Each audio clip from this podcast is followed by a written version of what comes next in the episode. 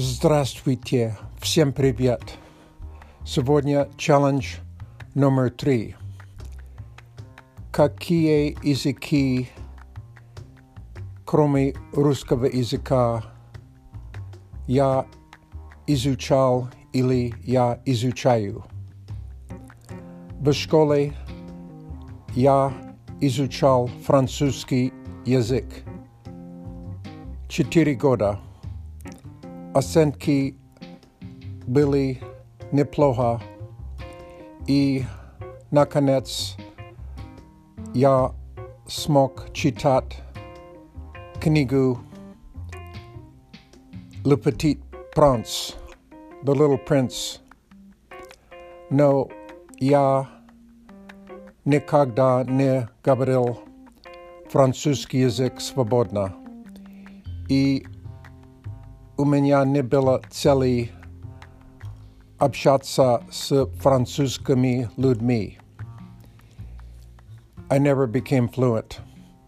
Сейчас я только могу сказать несколько слов, как, например, bonjour, comment allez-vous и так далее.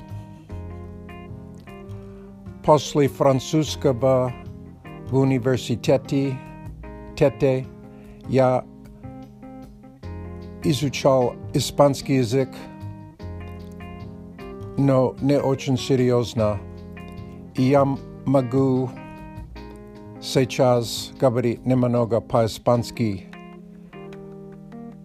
Когда я работал в поликлинике, я смог общаться s ispanskými ludmi